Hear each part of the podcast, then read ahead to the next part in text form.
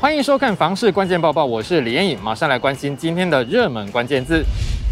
今天的热门关键字就是租屋补贴。中央政府推出的三百亿元租金补贴，截至七月底为止，已经有超过二十二万户提出申请，可以说是相当的踊跃。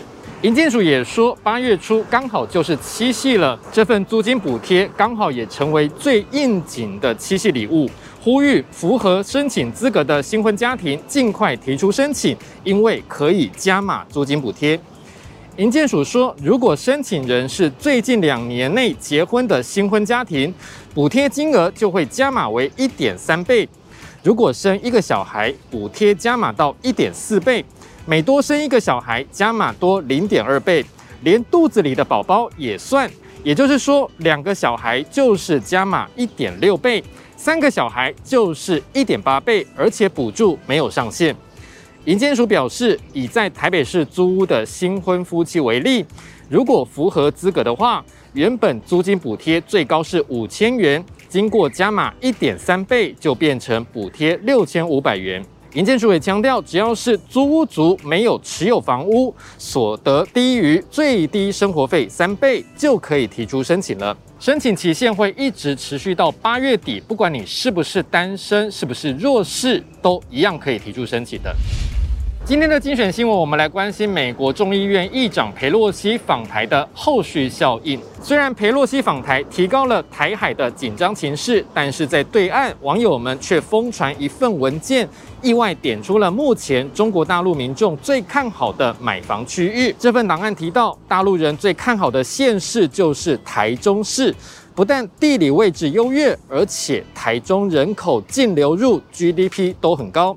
另外，台中的产业层级高，大学多，科研实力也强。不过，目前政府为了避免陆资影响台湾房市，大陆民众要购买台湾的房子，其实有非常多的限制。接下来看到这一则新闻，又有知名店家要吹熄灯号了。知名芒果冰店 Ice Monster 的微风松糕店，因为租约到期，将在八月二十六号正式熄灯。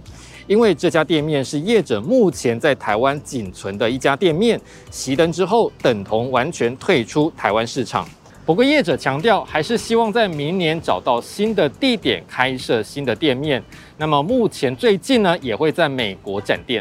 同样是名店歇业的消息，这一次发生在台南市。脸书社团台南美食地图日前就发文，位于台南东区崇明路上的茶大文化店是少数营业到凌晨五点的餐饮店，加上半开放式的隐秘包厢，是许多在地人消磨时光的好去处。现在店家无预警歇业了，也让很多在地人的回忆就此消失。